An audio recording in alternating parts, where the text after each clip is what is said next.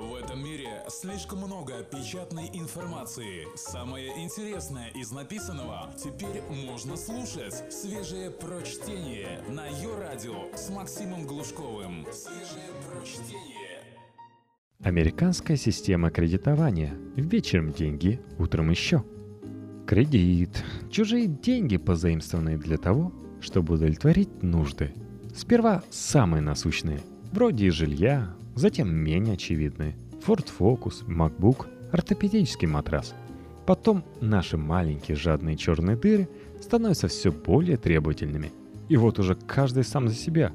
А количество из чудных соблазнов предстоит узнать каждому, кто живет в Штатах.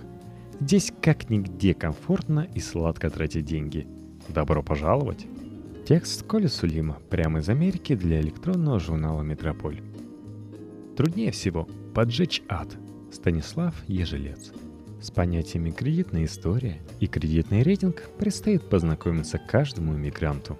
Рейтинг дает доступ к таким прекрасным вещам, как мобильные телефоны, ювелирные изделия и прочее. И очень опасен для любого выходца из стран, где сверкающие побрякушки определяют человеку цену. Много где но только не в Америке, не забывайте об этом. Для того, чтобы заработать кредитную историю, необходимо открыть кредитный счет и регулярно тратить с него. Лучше всего, если это будет что-то с регулярными платежами. Автомобиль в кредит, недвижимость, крупная покупка в рассрочку. Иметь долги плюс планомерно и вовремя выплачивать – секрет успеха. Начнем с того, что счет в банке непонятному человеку просто не откроют – для этого понадобится подтверждение адреса и удостоверение личности. В Америке это водительские права, никто и нигде не носит с собой паспортов, кроме путешествующих. Так что ищите жилье как хотите. Счета в банке бывают нескольких типов. Депозитный, чекинг, сберегательный savings и кредитный кредит. Депозитный счет – это деньгохранилище – куда перечисляется зарплата, из которого владелец осуществляет основные платежи за квартиру, коммунальные услуги, выплаты по судам и так далее. Платит в Америке как старь, выписывая бумажные чеки и отправляя их по почте. Поэтому такой счет и называется чековым. Кредитный счет. Счет вашей кредитной карточки. Система тут хитрее. Банк открывает этот счет только тем, у кого есть достаточный рейтинг – Таким образом, банк оказывает вам доверие, разрешая пользоваться своими деньгами в пределах лимита, а взамен вы обязуетесь ежемесячно погашать потраченные платежами с депозитного счета. Кредитный счет не будет открыт без наличия депозитного. Если вы хороший, хорошая мальчик-девочка, платите вовремя, не допуская просрочки, то банк увеличивает лимит по мере роста вашего рейтинга – мой рекорд составил 2000 долларов. У некоторых моих знакомых американцев, которые лелеют свою историю десятилетиями, лимит по кредиткам доходит до десятков тысяч долларов. Беда в том, что эта система очень увлекает и засасывает. Тратить чужие деньги вообще занятие сладкое, а вот погашение потраченного имеет совершенно иной вкус. Типичная ситуация – это человек с открытым лимитом, потерявший работу – Рассчитывая эту работу скоро найти, он с легким сердцем прожигает эти страшные тысячи, которые рано или поздно придется отдавать. Не забудем о процентах за пользование, которые падут ему на голову, как наковальня по погашении основного долга. Недаром в Штатах существует тысячи курсов по выходу из подобного пике. Там бедолаг пытается приучить к разумным тратам, планированию бюджета и прочему некомфорту – Сберегательный счет. Сберегательный – это счет, по которому банк выплачивает повышенные проценты. Но, положив туда деньги, клиент обязуется не касаться их до определенного срока. Заранее снятие взимается штраф, чтобы неповадно было. В Америке, где годовая инфляция составляет 3-4%, а ставки по депозитам не превышают 1,5% годовых, нет никакого смысла морозить деньги на сберегательных счетах. Чтобы жить полноценным рантье, человеку необходимо иметь несколько миллионов долларов и быть настолько идиотом, чтобы усыпить их, не попробовав вложить во что-то менее грабительское, чем депозитный счет.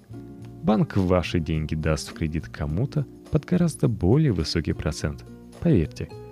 Кредитный счет не откроет без кредитной истории, а истории не будет без кредитного счета. Приплыли? Отнюдь. Для таких случаев некоторые банки имеют кредитные счета со страховым депозитом. Вы вносите 500 долларов и получаете пластиковую карточку, которая воспринимается платежной системой как кредитная, но не позволяет вам потратить ничего свыше несенных вами пятисотен. Таким образом, лишенцы вроде меня могут зарабатывать рейтинг, не имея полноценного кредитного счета, потихонечку, на корточках, гусиным шагом. Так я вступил в длительные отношения с системой Love Hates с Wells Fargo. Wells Fargo – банк для малоимущих. В отделении в Санта-Крус, куда я приходил регулярно, в очереди к кассирам, и их здесь называют телос или говоруны, всегда было 80% латино – загонщики курсировали менеджеры и старшие смены. В преобладающем большинстве чернявые девки мексиканских кровей, которые вечно норовили одеться так, чтобы их богатство переполняли дресс-код. Даже охранник у них был мекс. Дюжий мужчина около 40, весом килограммов 150. Однажды мы с ним обсудили актерский путь Джона Сирелли. К обоюдному удивлению. Очень неожиданный опыт – в Фейсбуке существует сообщество под названием «Я ненавижу Велосфарго», к которому я присоединился после того, как устал от бесконечного выяснения, откуда на моем счете берутся разнообразные штрафы и пени. Подозреваю, существенная часть выручки Wells Fargo поступает за счет грабежа несчастных латино, которые терпеть не могут выяснять по телефону детали таинственных процессов на своих счетах, предпочитая выпить лишний теката и пойти перепихнуться. В конце нашего сотрудничества у меня было открыто четыре разных счета, при том, что пользовался я только двумя. Однажды уговорив открыть мне эти счета, чертов Уэллс Фарго потом пытался наказать меня за то, что я ими не пользовался. Верите ли? От этих выходок я тихо офигевал. Я, сатанев окончательно, пришел однажды в отделение, высказал менеджеру все, что думал, и закрыл счета – до сих пор на душе тепло. Тем не менее, не буду отрицать, Мавр сделал свое дело.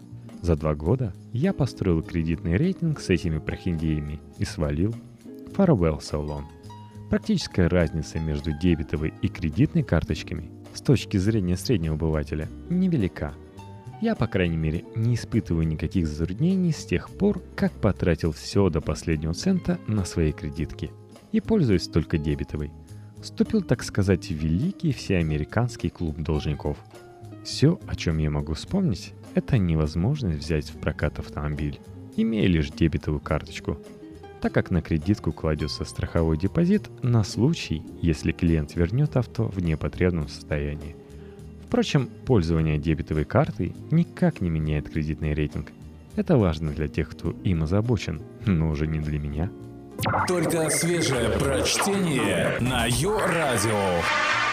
Американская финансовая система старается подтолкнуть людей к пользованию кредитными карточками. Банк, как правило, получает все назад, да еще и с процентами. Например, мой банк имеет особую бонусную программу.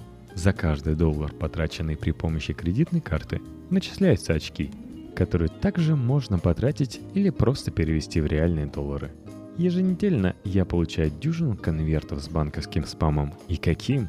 Только о его видах можно написать целое эссе. Мелованная бумага, цветная печать, буклеты, иногда мульжи пластиковых карточек с моим именем. Кажется, все хотят воткнуть денежный гарпун в мой позвоночник, чтобы я не сорвался. Помимо банков, существуют еще учреждения, называемые кредитными союзами. Как правило, это небольшие предприятия – создававшиеся по принципу касс взаимопомощи и потом разросшиеся. Как объединение граждан, внесших деньги, кредитный союз ориентирован на местное сообщество, несет низкие текущие затраты и может конкурировать с крупными банками именно за счет гибкости и невысоких процентов по судам.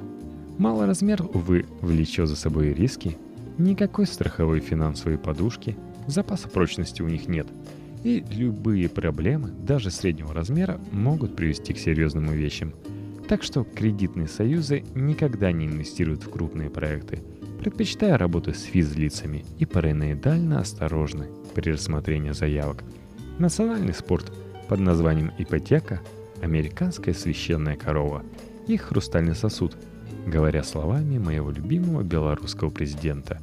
Именно выдача дикого количества ипотечных кредитов практически всем желающим и вызвала кризис 2008 года. Весь карточный домик повалился при первом же дуновении ветерка. Семья моей своячницы покупала жилье. Они потратили год на поиски дома, который устраивал бы их полностью, понимая, на что идут. 30 лет выплат – это вам не хихоньки. Последние полгода они колесили по городам и весям, едва ли не каждые выходные. Иные так и на работу не ходят. Агент по недвижимости, безгубая дама, похожая на сухую тарань, стала за это время полноправным членом семьи. Кредит был согласован в банке в Акове. Потом найдены деньги дешевле, но мерзкая Ваковия успела снять комиссионные, которые потом отбивались с проклятиями. Я присматривал за годовалым мальчиком, пока они подписывали пачки документов толщиной в два пальца, не читая. Прочитать все это нереально, с неловкой улыбочкой признавался муж. Все эти так называемые стандартные формы. Стандартных форм было подписано не меньше килограмма. Обязательства, страховые договора, освобождение от ответственности и прочая бюрократическая трясина, которой славится Америка – Страсть американцев к приобретению недвижимости порой иррациональна. Впрочем, что я? Страсть людей в целом и американцев в частности. Запрыгивать в ипотечную лодку, не рассчитав последствий и даже не выяснив, не дешевле ли снять, типично и некуда. Потом начинаются душераздирающие газетные истории о несчастных семьях, потерявших кров, который им никогда и не принадлежал – Foreclosure или возврат банкам недвижимости в результате неуплаты стал целым культурным явлением. Об этом пишут, поют, слагают стихи и газетные страшилки для публики. Кредитный рейтинг – вещь важная, но не критичная. Низкий способен осложнить вашу жизнь в случае поисков жилья. Скажем, пугливые американские домовладельцы имеют привычки требовать подтверждения платежеспособности будущего квартиранта или проверять его историю самостоятельно – также он влияет и на перспективы получения суд. С низким рейтингом теоретически получить кредит возможно, но проценты по нему будут весьма болезненными. В крайнем случае вам потребуется поручитель. Америка, как я уже многократно писал, страна недоверчивых. Поручители здесь редки, как белые носороги. Но знайте, от низкого рейтинга вы не умрете и не окажетесь на помойке – тем не менее, Америка старается запихнуть человека в систему кредитования. Как и любое государство, она не любит граждан, выходящих из-под контроля. Однако, в конце концов, встраиваться в эту схему или нет, всего лишь вопрос личных предпочтений и вечной борьбы между желаниями и степенью свободы от них –